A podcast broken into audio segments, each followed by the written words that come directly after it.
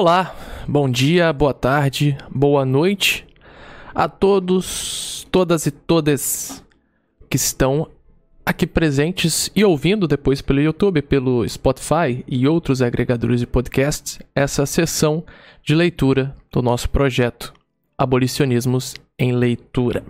Lembrando sempre que você pode nos seguir pelo Twitter e pelo Instagram, tanto a minha conta pessoal, Twitter AMS Caldeira, e no Instagram Amos Caldeira, e o Twitter do Traduções Abolicionistas, o arroba abole traduções, sem ser cedilha, né, e sem o tio, né, abole traducóis, e no Instagram Traduções Abolicionistas, também sem ser cedilha, sem tio, tudo simples, normal.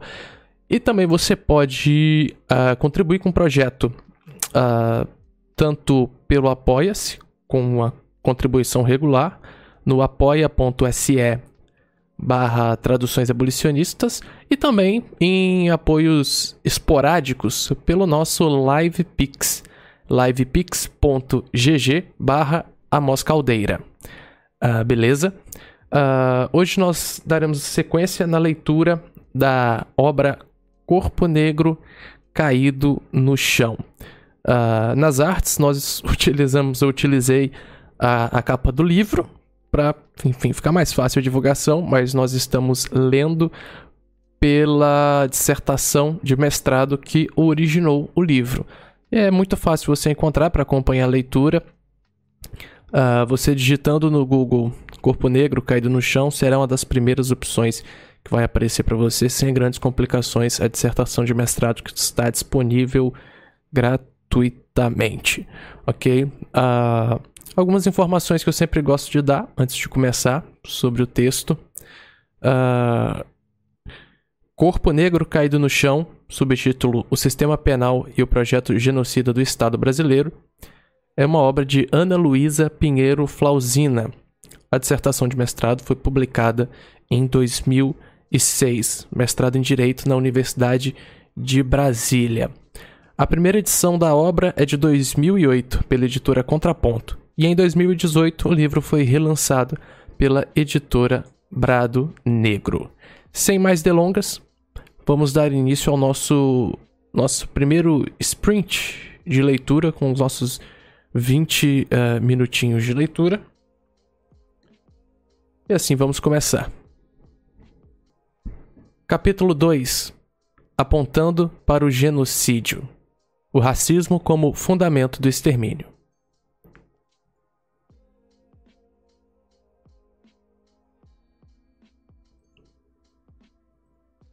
A criminologia latino-americana, e muito especialmente a brasileira, vive um momento decisivo, com uma realidade que, de tão evidente, começa a não caber mais em si, estamos irremediavelmente diante de duas direções não conciliáveis que apontam no horizonte.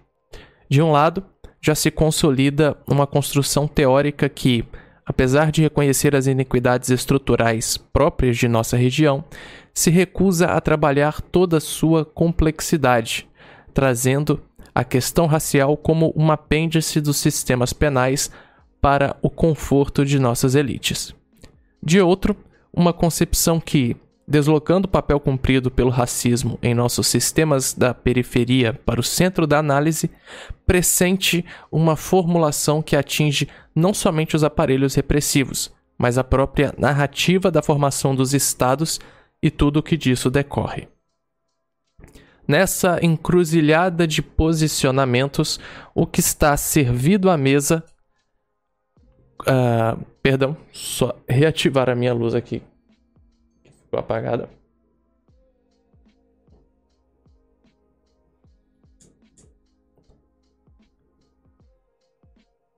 Pronto, problema resolvido. Nessa encruzilhada de posicionamentos, o que está servido à mesa com as conquistas teóricas em criminologia é a possibilidade de, a partir da análise direta dos referidos sistemas, inscrevermos o racismo como fonte de uma política de Estado historicamente empreendida para o controle e extermínio das populações negra e indígena na América Latina. É esse o tamanho do empreendimento com o qual estamos lidando. Se esse é um desafio colocado para toda a nossa região marginal, não há como negar que se trata de tarefa especialmente espinhosa para os criminólogos e criminólogas brasileiros. Nota 55 sobre a noção uh, de margem. Adotamos nesse trabalho a noção de margem desenvolvida por Eugênio Raul Zaffaroni como uma ferramenta explicativa fundamental para situar o local subalterno que nos foi reservado internacionalmente enquanto latino-americanos. Dentro dessa dinâmica internacional, que prima por uma divisão assimétrica das benesses do capital, a América Latina, assim como os demais espaços marginais do mundo, a exemplo do continente africano, tem sido submetida a condições que limitam e condicionam as possibilidades de realização dos seres humanos que a habitam. A esse respeito, ver Eugênio Raul Zaffaroni, Criminologia, aproximação desde uma margem, uh, desde um margem. Uh, essa obra, uh, disponível, o PDF uh, dessa obra, eu vou disponibilizar pelo grupo do Telegram pelo canal do Telegram, que você pode encontrar na, aqui na página da Twitch. Aqui no, na página do canal, você vai encontrar o link para o nosso canal do Telegram e essa obra eu vou disponibilizar o link dela lá. Uh, voltando ao texto. Num plano mais geral, porque estamos numa terra em que a harmonia entre as raças não é elemento agregado, mas pressuposto sine qua non para a dominação, convertendo-se no mito fundador que dá sustentação às elites. E na especificidade de nosso objeto, porque até para a democracia racial foi inviável construir a imagem de um sistema penal livre de racismo, o que a fez encontrar uma metodologia própria para o controle desse campo. Diante de tais constatações, é preciso, antes de mais nada, problematizar a forma como, no Brasil, tem se construído a relação entre racismo e sistema penal, na aparente contramão de um discurso que prega a inexistência da discriminação como fonte das desigualdades instauradas entre negros e brancos no país. Assim, num primeiro momento, o que buscaremos pontuar é o que tem efetivamente significado, no marco da democracia racial, denominar de forma explícita a atuação do sistema penal como racista. Ou seja, interessa-nos enxergar como se pôde administrar simbolicamente uma ferida aberta das proporções do sistema penal, mantendo inalteradas as percepções sobre nossas relações raciais. Item 2.1 A dois passos do paraíso. Como narrativa oficial das nossas relações sociais, a teoria da harmonia entre as raças, que começa a se consolidar a, partir da década de 20 do século 20, parece ter cumprido funções distintas ao incidir sobre os diversos campos da vida social e prática institucional. Em primeiro lugar, a partir de seu papel mais flagrante enxergamos a tentativa intransigente de negar a existência de racismo no Brasil. Para tanto, o passado se apresentou como principal elemento a ser preservado. Não o passado em sua materialidade, é claro. A esse não nos é dado o acesso. Mas sua narrativa a forma como é cautelosamente pintado, as exclamações de cada frase construída em sua tessitura. Há, insofismavelmente, nesse primeiro plano, a diluição de uma herança colonial da qual as elites nunca estiveram dispostas a abrir mão. Afinal, nos destacamos com o maior regime de trabalhos forçados que a humanidade já conheceu escravizamos mais e por mais tempo. Também não é novidade que, para tanto, foi utilizado, em nome de Deus ou da ciência, o racismo como teoria que justificava a exploração dos africanos por sua defasagem civilizatória ou inferioridade intrínseca.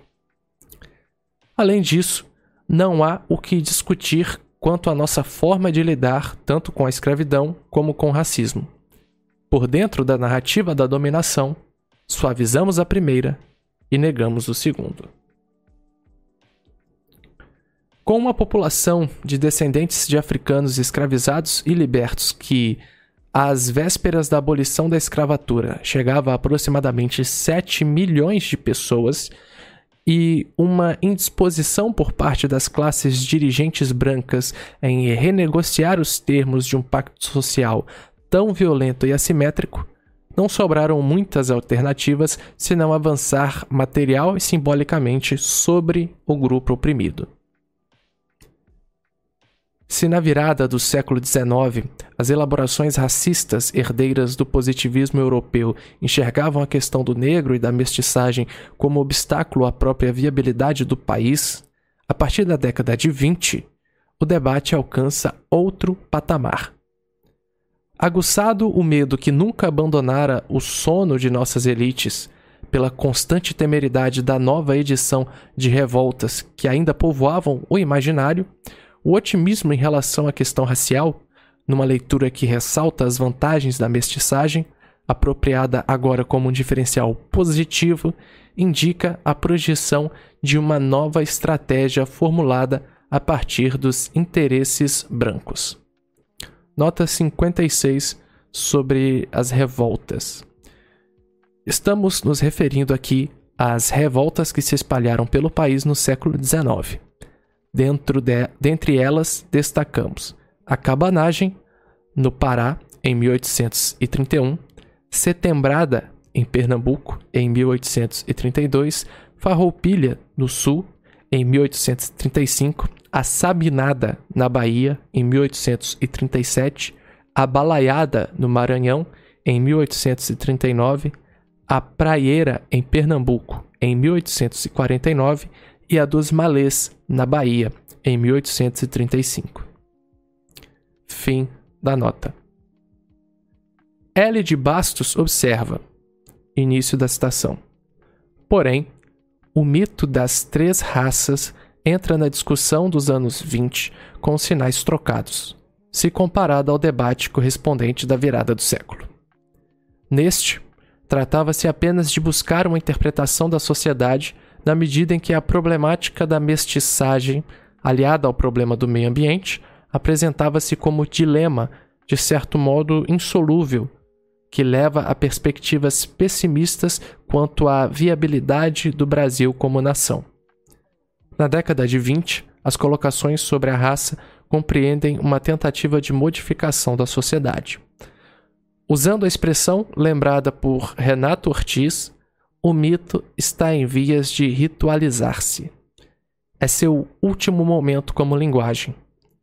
O início da década de 30 será o tempo de sua celebração. Fim da citação. Foi, en foi então que a democracia racial apareceu como uma alternativa de dominação que evitava o confronto direto, mantendo intactas as assimetrias raciais. A partir dessa perspectiva, o trato da questão racial se dá pelo avesso, numa dinâmica de silenciamento que impede a enunciação do racismo. Num paradoxo aparentemente insustentável, esse sofisticado mecanismo ideológico fez uma realidade abismo corresponder a um conto idílico em que negros e brancos vivem em perfeita harmonia. Daí a necessidade do exclusivismo histórico, para assegurar uma imagem tão radicalmente diferente da realidade que lhe dá sustentação, é preciso a qualquer preço apagar os vestígios dos processos de subordinação das forças externas que atuam na perpetuação das desigualdades raciais. O objetivo é, portanto, inviabilizar a construção de uma história que dê conta das defasagens e dos privilégios, convertendo as desigualdades em sina e, finalmente, apropriando-se das vantagens como direitos. Jurema Werneck ilustra essa perspectiva. Início da citação. Assim, brancos de todos os matizes, os brancos da terra, como se dizia no período colonial, buscam viver os privilégios de uma luta de 500 anos. Venceram a ferro e fogo, e podemos chamar de inocência a forma pela qual endereçaram suas vitórias a seus próprios talentos, a seus próprios esforços? O modo de viver privilégios como se fossem direitos? Mas venceram. Fim da citação. Assim como donos do passado, num monopólio autoral em que não cabe a versão dos dominados, foi possível ao segmento branco forjar os processos de naturalização que fariam da interiorização da supremacia branca e da subordinação negra o grande legado do nosso racismo. Diante de tal narrativa, restou aos negros somente o presente. Um presente sem causas, só de consequências. E como já não fosse permitido empregar o vocabulário da raça, agora subsumido na classe, o projeto da democracia racial acabou por obst obstaculizar qualquer tentativa de recuperação da trajetória histórica de todo um segmento. Além disso, é por dentro dessa apropriação peculiar do racismo que os papéis sociais vão se delimitando, não só por meio das possibilidades efetivas de os segmentos em ocuparem determinados espaços na economia e na paisagem política, mas principalmente pela regulação das expectativas de, de cada agrupamento em relação às suas potencialidades. Se como bem pontua Emmanuel Wallerstein, abre aspas, o racismo, como o sexismo, funcionou como uma ideologia que crita e delimita expectativas, fecha aspas, a democracia racial foi um instrumento que potencializou essa prerrogativa, envolvendo a negritude como todos os signos do fracasso e da subserviência e conferindo à brancura todas as benesses do bem-estar, do sucesso, da ideia tão viva de um talento nato para a condução dos destinos do país. Mas, se do ponto de vista do imaginário, a consolidação dos papéis sociais a serem desempenhados por negros e brancos, numa espécie de gerência de expectativas, foi fundamental. Não foi suficiente para garantir a manutenção do fosso social que os separa há tanto tempo. Tal quadro de assimetrias não poderia se perpetuar sem o um emprego de mecanismos institucionais que fossem capazes de ostensivamente privilegiar um segmento em detrimento do outro. Todavia, Diferentemente do que ocorrera nos Estados Unidos e na África do Sul, em que a segregação era assumida como política de Estado, a democracia racial foi instrumentalizada para resguardar, resguardar o institucional, num jogo que enclausurou a imagem do racismo no âmbito do privado, conforme esclarece Lilia Schwartz. Início da citação. O problema parece ser o de afirmar oficialmente o preconceito, e não o de reconhecê-lo na intimidade. Tudo indica que estamos diante de um tipo particular de racismo, um racismo silencioso e sem cara que se esconde por trás de uma suposta garantia da universalidade e da igualdade das leis e que lança para o terreno do privado o jogo da discriminação. É da ordem do privado pois não se regula pela lei, não se afirma publicamente. No entanto, depende da esfera pública para sua explicitação, numa complicada demonstração de etiqueta que mistura raça com e educação e com posição social e econômica. Fim da citação. Assim, era preciso garantir a produção da desigualdade sem revelar a fonte para uma sociedade pintada em cor de rosa, um Estado neutro e justo em termos raciais. Estávamos mesmo a dois passos do paraíso. Nesse cenário, o racismo, convertido no grande tabu nacional, fica adstrito aos casos excepcionais percebidos tão somente na esfera privada, afastando as elites de qualquer tipo de prestação de contas efetiva pelo usufruto de suas vantagens. Não houve método de controle mais eficiente, mais eficiente que garantisse o paradoxo entre corpos subjugados e consciências tranquilas.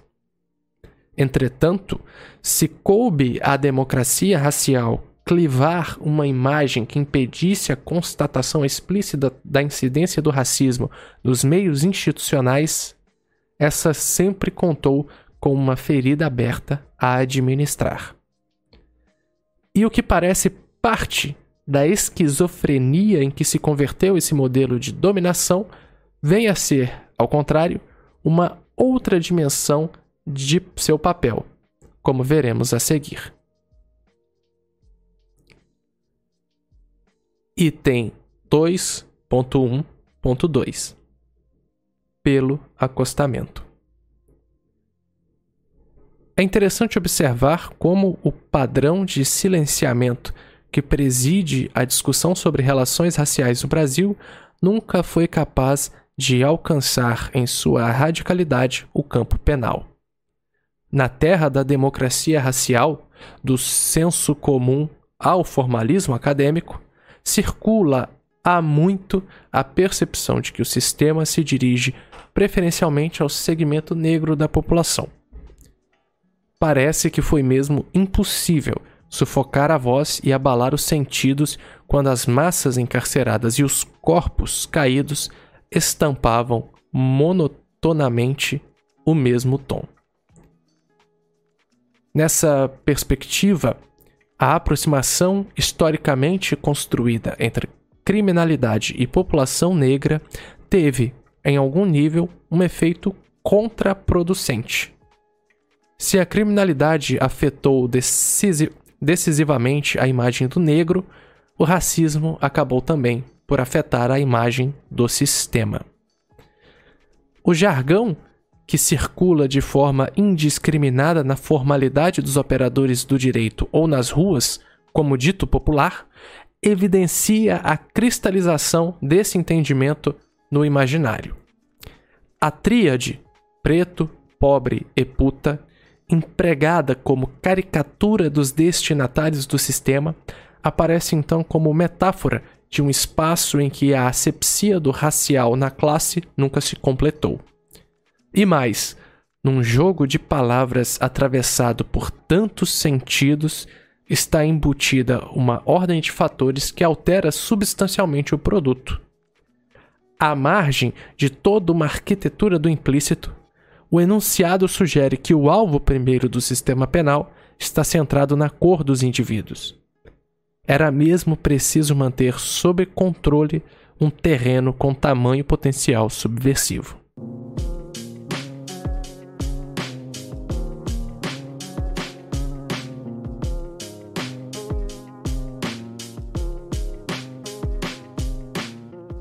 Estamos de volta para dar sequência à leitura de Corpo Negro caído no chão. Assim, se com toda a blindagem erigida em torno da atuação institucional não se pôde evitar o diagnóstico, foi preciso resguardar o sistema de uma acusação categórica. Foi então que se diluiu o racismo nas demais assimetrias por ele perpetuadas, deslocando a variável do centro para a periferia. Afinal, explicitar de alguma maneira que a manutenção das assimetrias raciais com o controle da população negra é a principal tarefa do sistema penal desde seu nascedouro é cindir definitivamente com um pacto da harmonia entre as raças. Isso não se pode permitir. Com os dados do racismo há muito disponível, disponíveis no âmbito do controle penal, o que se restou obstaculizar, portanto, foi a construção de uma teoria que pudesse dar conta dessa realidade. Afinal, foi na biografia da escravização negra que o sistema penal começou a se consolidar e é na lógica da dominação étnica contemporânea que continua a operar em seus excessos. É o arranjo dessa relação de continuidade incontestável que se tenta obstar a qualquer custo. Diante de tal cenário, a alternativa foi naturalizar a estreita relação entre sistema penal e racismo, convertendo-o numa variável adjetiva de sua atuação discriminatória. O sistema penal é racista. Ponto. Se os efeitos de tal afirmação são amplamente conhecidos, é fundamental que se resguardem as condições de sua materialização, as forças que animam uma atuação tão flagrantemente desigual. Assim, reduzindo a cor à categoria ilustrativa das injustiças do sistema penal, nenhum questionamento em profundidade daria conta de trabalhar essa marca como variável substantiva em sua configuração. No marco da democracia racial, a percepção difundida do caráter racismo do sistema penal nunca caminhou, portanto, realmente na contramão de qualquer tipo de projeto hegemônico. Ao contrário, como matéria controversa, sempre foi um item acompanhado de perto. Caminha pelo acostamento, por assim dizer. Muito atentas ao potencial subversivo inscrito nesse campo, as elites rechaçaram qualquer elaboração teórica que visasse atingir o centro vital de seu projeto. Assim sendo, a narrativa autorizada para a análise do sistema penal pôde se valer do negro como personagem, nunca do racismo como fundamento. Se, como já salientamos, as práticas do sistema penal estão necessariamente vinculadas à garantia de determinada estrutura social, o que se pretende por meio da vedação é justamente resguardar os termos dessa pactuação. Mas, afastar o racismo da análise do sistema penal brasileiro significa fechar as portas para o projeto de Estado que preside sua atuação um projeto que trabalha flagrantemente para o extermínio da população negra e que, valendo-se das várias dimensões do aparelho institucional, tem sua faceta mais explicitada nos mecanismos do controle penal. É a esse projeto, guardado a sete chaves, que queremos acesso. Dessa forma, elegendo o sistema penal como havia a nos conduzir à elucidação da plataforma de caráter genocida do Estado, é fundamental observarmos o nível de seu comprometimento como a variável racial. Atentando para a movimentação do referido sistema ao longo da história, podemos perceber um padrão que se sofistica sem se modificar substancialmente. Tudo indica que as bases de atuação do sistema penal brasileiro nunca conseguiram se divorciar de seu passado colonial por completo, arrastando para sua contemporaneidade vestígios de um direito penal de ordem privada. O projeto que preside sua atuação, portanto, é em grande medida herdeiro do Estatuto Escravocrata. Dessa maneira, para acessarmos toda a complexidade do casamento incestuoso entre racismo e sistema penal, é preciso olhar para trás. A partir da periodização sugerida por Nilo Batista, que indica a vigência de quatro sistemas penais brasileiros: o colonial mercantilista, o imperial escravista e o republicano positivista, além do que preside a contemporaneidade, que aqui chamamos de neoliberal, podemos, poderemos visualizar de maneira mais nítida a forma como essas duas variáveis se articulam na atualidade, na atualidade frente a um novo sistema que começa a tomar forma, agora contando com um aparato tecnológico jamais visto. A ideia não é, em absoluto, dar conta de uma caracterização exaustiva dos referidos empreendimentos, mas tão somente evidenciar que suas diferentes roupagens abrigaram um projeto de controle e extermínio da população negra, que ainda vige embalado pela docilidade do discurso da harmonia. Item 2.2 Sistema colonial mercantilista. Fruto da empresa impiedosa que caracterizou a investida dos impérios ibéricos nos territórios americanos sob a égide do mercantilismo, a colônia portuguesa, que mais tarde seria conhecida como Brasil, ainda não pôde ser visualizada em toda sua complexidade. Rivalizando com a narrativa que transforma o mundo colonial no cenário do encontro pacífico e harmonioso das três raças, há um conjunto de obras que relacionam nossas origens, como produto da grande civilização da pilhagem em que se converteu a Europa como centro do poder global, a um processo fundamentalmente assentado na violência. Apesar das controvérsias, estima-se que viviam ao longo de todo o território brasileiro, em 1500, aproximadamente 2.431.000 índios. A partir do contato com os colonizadores que, além da guerra e dos massacres, trouxeram as epidemias, esse número, em 1819, não passava de 800 mil contando sempre com a colaboração dos jesuítas, que chegaram em 1550 para converterem em homens aquelas criaturas infiéis, a empresa mercantil expropriou o material e, simbolicamente, o segmento indígena, produzindo um genocídio de proporções alarmantes. Dentre todas as defasagens advindas desse empreendimento, a usurpação da terra tem sido apontada como um dos principais legados para esse setor. Afinal, para a população indígena, aspas, a terra não é apenas um meio de subsistência, embora também o seja, mas todo um suporte da vida social, pois se vincula intimamente aos sistemas de crença e ao conhecimento. Sem suas terras, os índios estão física e culturalmente ameaçados. Fecha aspas. Num país que, no âmbito das relações agrárias, construiu sua identidade pelo latifúndio, essa era uma questão que não poderia mesmo ser levada em conta. O tráfico de africanos que é oficialmente autorizado em 1549, e a exploração desse contingente populacional nos limites extremos da atividade colonial são o outro episódio marcante do imperialismo mercantil.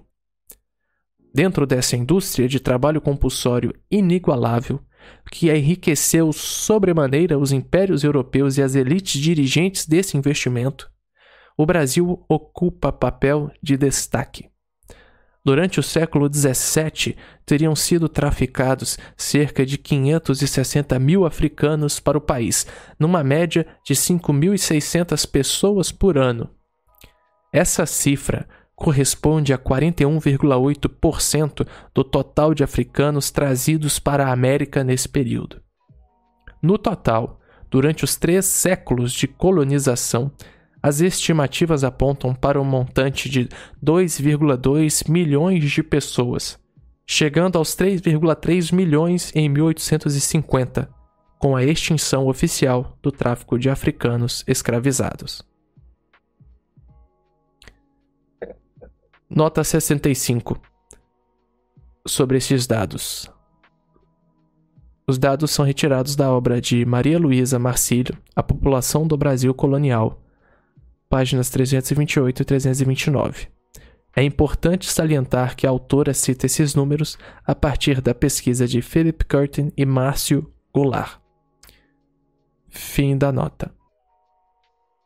Dentro desse cenário, a visão que justifica a ação colonizadora pela fé cristã compromete definitivamente o estatuto dos povos subjugados. sob a proteção legal da coroa, após o reconhecimento da existência da, entre aspas, alma indígena, os aborígenes deveriam ser evangelizados, se não fossem rebeldes, caso em que, equiparados aos africanos, poderiam ser escravizados. Para os africanos, em que a recuperação espiritual estaria comprometida pelo grau de inferioridade, não houve atividade missionária específica. Convertidos em objeto de comércio lucrativo, como peças da família patriarcal escravocrata, poderiam ser explorados com a bênção da tradição religiosa. Descobertos por Deus, negros e índios foram apresentados ao purgatório em vida. Dessa maneira, o argumento que procura suavizar as ações da empresa escravocrata brasileira, tomando como base a presença da Igreja Católica desde o início do empreendimento colonial, cai por terra. O discurso religioso, longe de assumir uma plataforma de contenção aos excessos da escravidão, foi, ao contrário, um dos grandes sustentáculos da política colonizadora. Abdias do Nascimento acentua, Início da citação. Em verdade, o papel exercido pela Igreja Católica tem sido aquele de principal ideólogo e pedra angular para a instituição da escravidão em toda a sua brutalidade. O papel ativo desempenhado pelos missionários cristãos na colonização da África não se satisfez com a conversão dos infiéis, infiéis mas prosseguiu, efetivo e entusiástico, dando apoio até mesmo à crueldade, ao terror desumano do tráfico negreiro. Cristianismo, em qualquer de suas formas, não constituiu outra coisa que aceitação, justificação e elogio da instituição escravocrata, com toda a sua inerente brutalidade e desumanização dos africanos. Fim da citação. Assim, foi pelo discurso racista de desumanização dos, dos povos tradicionais que a empresa colonial se botou de pé. Ao contrário de tudo que se procura construir em torno da ideia de Brasil, o racismo está na base fundacional de sua gestação. É a partir da noção de inferioridade relacionada a determinados segmentos pelo não recebimento da mensagem cristã que a colonização pôde ser levada a efeito. Foi pela justificativa racista das debilidades desses setores que todos os genocídios e arbitrariedades puderam se concretizar. Analisando a complexidade da região latino-americana nesse período, Zaffaroni entende que a colônia pode mesmo ser considerada como uma instituição de sequestro, na perspectiva desenvolvida por Foucault. Em linhas gerais, podemos dizer que as instituições de sequestro são uma forma de controle à margem da instituição judiciária que, por meio da captura e controle do tempo, dos saberes e dos corpos dos indivíduos a eles submetidos, tem por principal finalidade moldar, padronizar os comportamentos. Esclarece Zaffaroni. Início da citação. Entre as instituições de sequestro, designação das instituições totais por Foucault, não se encontra presente a colônia, que, em nossa opinião, deve ser repensada da perspectiva de uma gigantesca, instituição de sequestro de características bastante peculiares.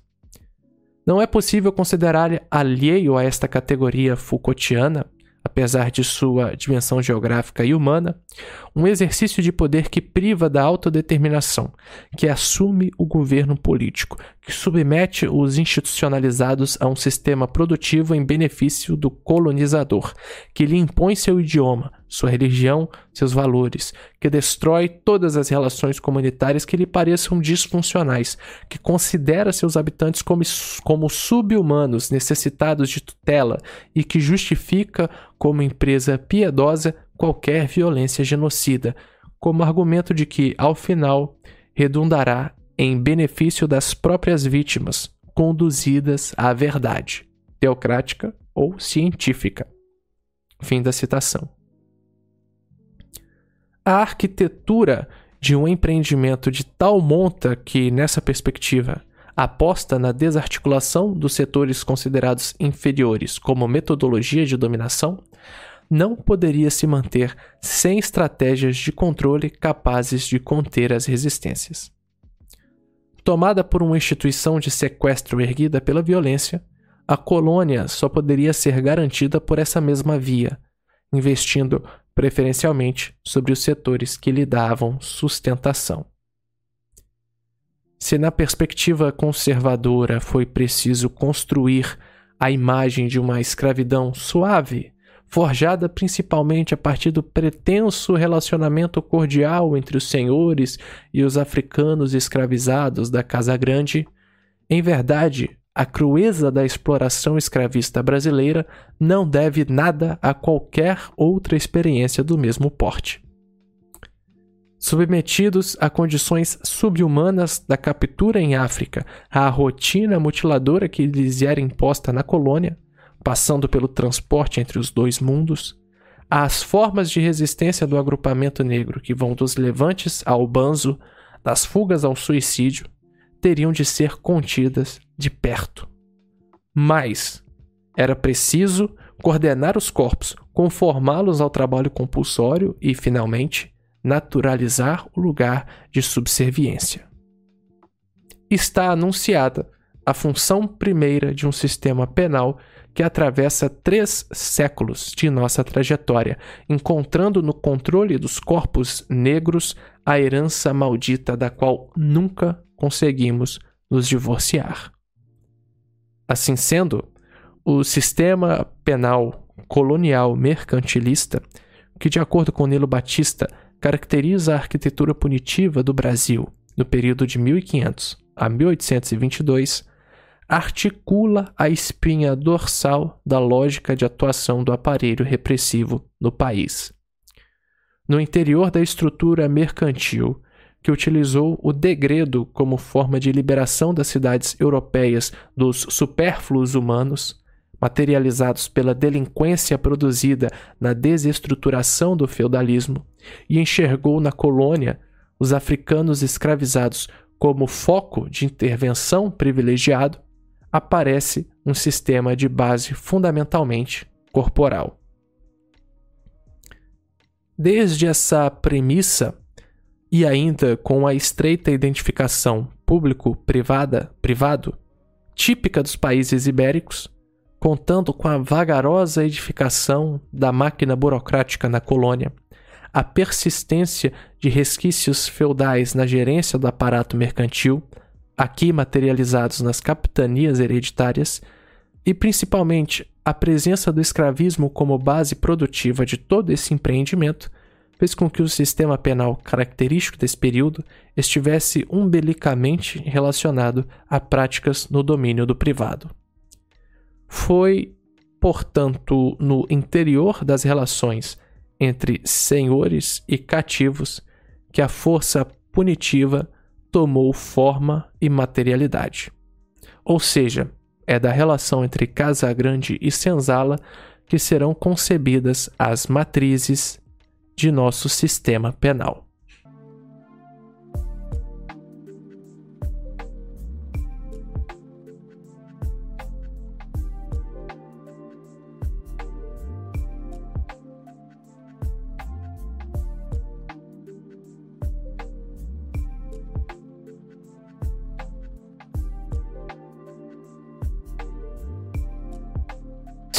Estamos de volta. Vamos seguindo para mais 20 minutinhos de leitura. Do ponto de vista legal, as ordenações afoncinas que vigeram de 1447 a 1521 e as manuelinas que vigoraram até 1603 com a aprovação das ordenações filipinas, à margem de toda a simbologia, não tiveram uma aplicabilidade de fato na gerência da vida e resolução das contentas coloniais. Nesse sentido, afirma Zaffaroni. Início da citação. constitui um equívoco a recorrente afirmação de que as ordenações afoncinas foram as primeiras leis vigentes no Brasil colonial. A predominância de um poder punitivo doméstico exercido desreguladamente por senhores contra seus escravos é facilmente demonstrável e constituirá remarcável vinheta nas práticas penais brasileiras que sobreviverá à própria abolição da escravatura. Fim da citação. Assim, é a partir da implementação das ordenações filipinas que, abre aspas, constituíram o eixo de programação criminalizante de nossa etapa colonial tardia, fecha aspas, ao lado das práticas exercidas sob a égide do direito penal privado, que se deve analisar o sistema punitivo mercantil na colônia portuguesa. O livro 5 do referido instrumento legal é reservado aos incidentes penais e encerra em seus postulados o ranço do tradicionalismo da monarquia portuguesa, evidenciando o racismo na coisificação do escravizado. No artigo 62, por exemplo, é apenado com pena de furto o indivíduo que, achando um escravo fugido, não reportar a descoberta em 15 dias ao seu senhor ou autoridade competente, passando pelo patriarcalismo que abarca a dimensão do resguardo da honra familiar, pelo controle dos corpos femininos e a imposição de um código sexual castrador. No artigo 38, por exemplo, o marido é autorizado a matar a mulher em caso de adultério alcançando finalmente o resguardo das convenções religiosas e a correlata confirmação da soberania do poder real. Apesar da importância desse instrumento, que, com a vinda da família real portuguesa para o Brasil em 1808, está em contato direto com os primeiros dispositivos legais efetivamente brasileiros, não se pode dizer que se observou uma aplicação massiva de seus dispositivos, ainda que os incidentes tenham se avolumado a partir do século XVIII. Um outro aspecto a ser levado em conta no que tange ao aporte burocrático é a incidência das normas da Inquisição na colônia portuguesa. Mesmo sem ter sediado um tribunal inquisitório, a exemplo de outros países latino-americanos, aspas, os tentáculos do Santo Ofício manobraram intensamente por aqui fecha aspas, por meio de visitações e inquirições hostis aos indícios de práticas diversas dos mandamentos cristãos tradicionais. Uma das principais consequências desse patrulhamento foi uma espécie de demarcação do espaço reservado aos cultos tradicionais, que acabavam por se professar fora da esfera pública do reconhecimento, como forma de se resguardarem das eventuais punições. As religiões de matriz africana, em especial, sofreram esse tipo de restrição, conforme, conforme ilustra Luiz Motti. Abre aspas.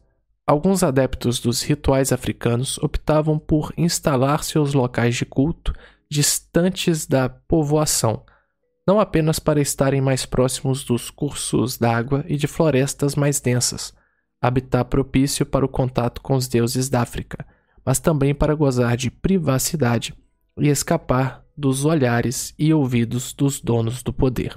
Fecha aspas. Os estigmas que até hoje acompanham essas tradições religiosas, conferindo um estatuto inferior e pecaminoso que não deve ser revelado publicamente, têm suas origens centradas nesse tipo de intervenção. Assim sendo, lançando um olhar à programação criminalizante vigente na colônia, que teve nas ordenações filipinas o seu grande marco, podemos constatar, sem negar-lhe a devida importância, que, de uma maneira geral, as normas tiveram um alcance limitado na regulamentação da vida social. Com a organização da atividade produtiva centrada no sistema escravista, as práticas de controle tenderam a ser pensadas e materializadas no interior desse domínio. Nesse sentido, o privado passa a ser o espaço aonde se regula fundamentalmente a extensão das práticas punitivas.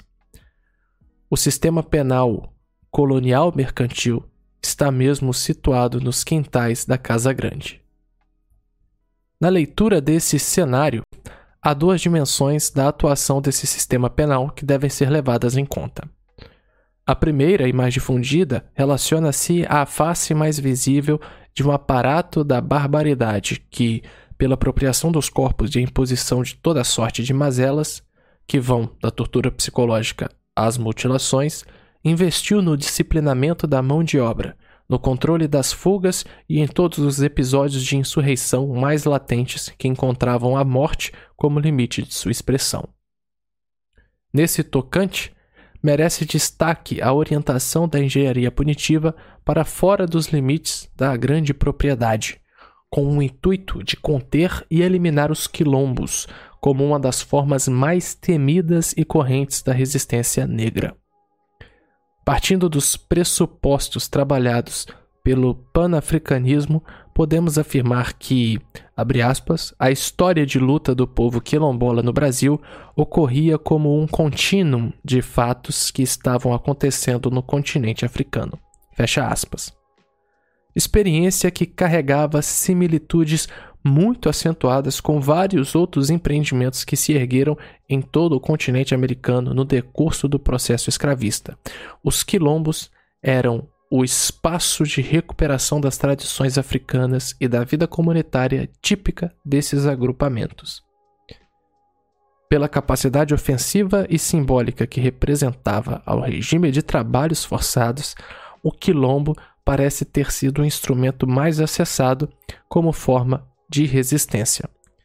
Consoante assinala Clovis Moura, início da citação, o quilombo foi, incontestavelmente, a unidade básica de resistência do escravo. Pequeno ou grande, estável ou de vida precária, em qualquer região em que existisse a escravidão, lá se encontrava ele como elemento de desgaste do regime servil. O fenômeno não era atomizado, circunscrito a determinada área geográfica, como a dizer que somente em determinados locais, por circunstâncias mesológicas favoráveis, ele podia afirmar-se. Não. O quilombo aparecia onde quer que a escravidão surgisse. Não era simples manifestação tópica. Muitas vezes surpreende pela capacidade de organização, pela resistência que oferece destruído parcialmente dezenas de vezes e novamente aparecendo em outros locais, plantando a sua roça, construindo suas casas e organizando a sua vida social e estabelecendo novos sistemas de defesa. O quilombo não foi, portanto, apenas um fenômeno esporádico. Constituía-se em fato normal dentro da sociedade escravista, era reação organizada de combate a uma forma de trabalho contra a qual se voltava o próprio sujeito que a sustentava. Fim da citação. Diante desse tipo de articulação, que servia como uma plataforma viva da contestação negra, atingindo necessariamente a harmonia da vida no interior da propriedade, o sistema punitivo se municiou com todos os instrumentos de contenção que agregam uma legislação repressiva, recrutamento de milícias e capitães do mato, além de um sofisticado aparato de tortura. Tudo isso para dar fim efetivo aos quilombos materialmente consolidados, recuperando escravos e investimentos, mas também para sinalizar simbolicamente para a inviabilidade de qualquer forma de resistência contra o empreendimento escravista além dessa faceta do controle social penal que incidia, que incidia visivelmente sobre os corpos, na contenção às insurreições mais flagrantes, a exemplo dos quilombos, há ainda uma outra dimensão que se vincula aos usos punitivos do mercantilismo colonial, que apesar de pouco trabalhada, deve ser levada em conta. Primeiramente, é preciso atentar para o fato de que, a partir da noção de poder em Foucault, que entende a categoria para além de seu aspecto repressivo, o sistema penal passa a ser compreendido como um instrumento vocacionado, num primeiro plano, à configuração da vida social e não aos fins repressivos mais tangíveis e imediatos. nota 83 sobre a noção de poder em Foucault. De acordo com Foucault, a visão que enxerga o poder somente a partir de seu aspecto repressivo é limitada. Para ele, a principal atribuição do poder não está centrada nas proibições, mas na capacidade de gerir a vida social. Em suas palavras, abre aspas, o que faz com o que faz com o poder se mantenha e que seja aceito é simplesmente que ele não pesa só como uma força que diz não, mas que de fato ele permeia, produz coisas, induz ao prazer, forma saber, produz discurso. Deve-se considerá-lo como uma rede produtiva que atravessa todo o corpo social, muito mais do que uma instância negativa que tem por função reprimir. Fecha aspas. A esse respeito, ver a obra de Michel Foucault, Microfísica do Poder. Fim da nota. Explica Zaffaroni, início da citação. Na realidade social, o verdadeiro e real poder do sistema penal não é o poder repressor que tem a mediação do órgão judicial. O poder não é mera repressão, não é algo negativo. Pelo contrário, seu exercício mais importante é o positivo configurador, sendo a repressão punitiva apenas um limite ao exercício do poder. Fim da citação. Dessa forma, para além da aplicação da pena formalmente considerada, o foco do sistema está voltado, em primeira instância, para o controle, a gerência do modo de vida dos segmentos mais vulneráveis. Nesses termos, dentro de uma empresa mercantil que formulou sua arquitetura punitiva a partir do discurso racista da inferioridade negra, o manejo do sistema penal, principalmente pela difusão do medo e seu poder desarticulador, cumpriu um papel fundamental nos processos de naturalização da subalternidade. Ou seja, os mecanismos de controle, mais do que manter a população negra na posição da subserviência, deveriam ser capazes de fazer com que os negros internalizassem, assumissem a inferioridade como parte da constituição de seu caráter. Assim, a partir desse instrumental, que não se confunde com a violência aberta, mas se garante por ela, foi possível, pela via do discurso racista, transferir boa parte das funções de controle para os membros do próprio grupo mantidos sob suspeita. Willie Lynch, célebre traficante de escravos caribenho, produziu a imagem mais bem acabada desse modelo de dominação que, tendo marcado várias das experiências latino-americanas, foi, no Brasil, levado às últimas consequências, pelo legado fundamental que representou enquanto engenharia de controle assumida no marco da democracia racial. Falando para uma plateia de senhores de escravos estadunidenses em 1712, Lynch consegue nos dar a dimensão do alcance efetivo dos mecanismos de controle dentro de um sistema de ordem fundamentalmente privada. Atentemos para um trecho de seu discurso.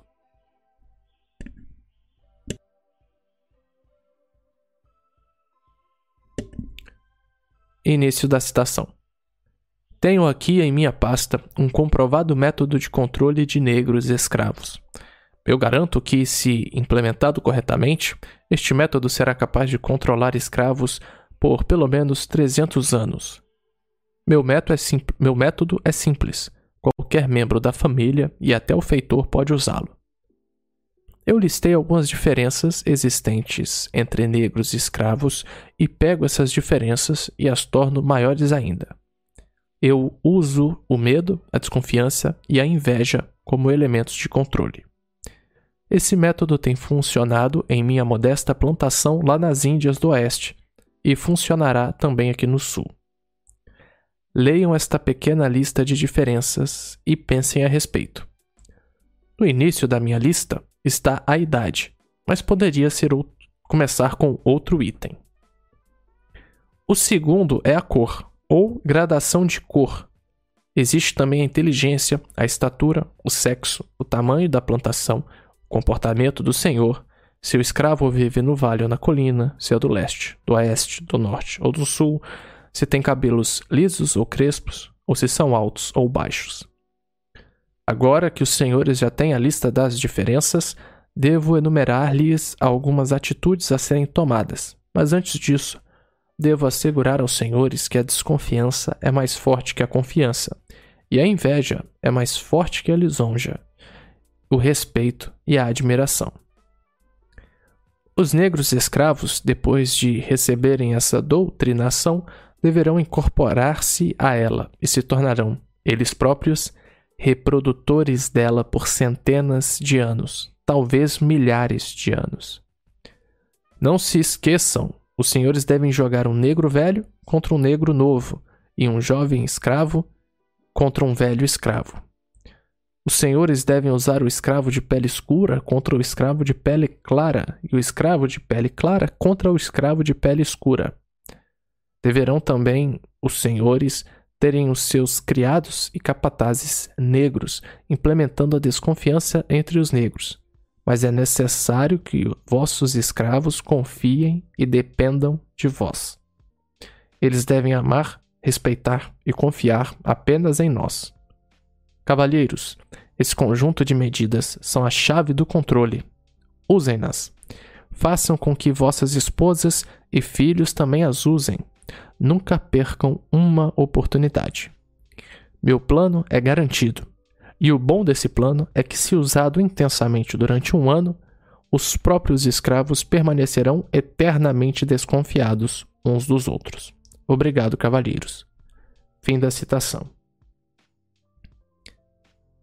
está desenhada a tela que, pela dinâmica do controle social efetuada nos redutos privados que caracterizam a sociedade escravista, foi capaz de quebrar a espinha dorsal do segmento negro.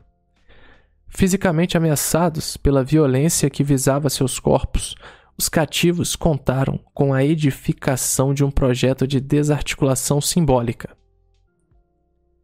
a partir desse estatuto desumanizador, que gera seres fraturados, longe do reconhecimento da humanidade completa em seu próprio meio, foi possível ao sistema recrutá-los como seus próprios algozes.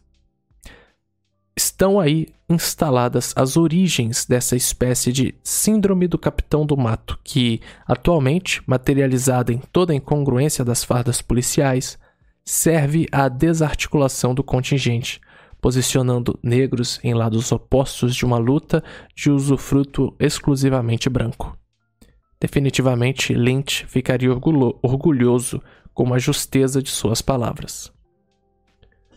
Dessa maneira, o discurso racista, que é assentado na tradição teológica, tornou viável o empreendimento colonial, serviu com fartura à regulamentação do sistema de controle e punição. A população negra foi mesmo a inspiração primeira, a razão de ser fundamental desse empreendimento de maculação de corpos e almas, que tinha, abre aspas, na morte aflitiva seu máximo e espetaculoso patamar, e na tortura o meio probatório processualmente consagrado. Fecha aspas. Nesses termos, o sistema penal colonial mercantilista consolidou sua identidade a partir do projeto que regulamenta os destinos da população negra, tendo desde então mudado seus contornos, sem nunca perder de vista essa função primordial. Nesse primeiro momento, atendendo diretamente aos interesses de uma elite aristocrática, o aparato penal foi funcional à conservação da propriedade de terras e gentes. Finalmente, atravessado pelos postulados racistas que presidiam o mundo colonial, foi, sem dúvida, um dos principais instrumentos para a instauração e manutenção das assimetrias raciais no país. Se as práticas ancoradas no racismo em todos os domínios da existência colonial são inegavelmente marca significativa dos vínculos que nos relacionam ao mundo ibérico que, às vésperas de nossa independência, já começa a mostrar os sinais de sua decadência, não serão abandonadas ao começarmos a andar de forma cambaleante por nossas próprias pernas. Abraçando todas as contradições do Estatuto Mercantil, o Império será o tempo da afirmação de que, para manter intactas as assimetrias raciais, acima de qualquer lógica ou paradoxo, tudo seria possível. Herdeiro direto do sistema colonial mercantilista, o sistema penal característico do Império não rompeu com o cerne do empreendimento colonial, arrastando para um país que agora responderia pelos seus atos na primeira pessoa todo o ranço de um direito penal privado assentado no escravismo. Assim, é por dentro da trajetória de uma continuidade desoladora que em 1822 vamos ser apresentados ao primeiro sistema penal genuinamente brasileiro. Chegamos ao final do item 2.2 do da obra Corpo Negro Caído no Chão. Item 2.2 Sistema Colonial Mercantilista. Assim chegamos ao final dessa sessão de leitura.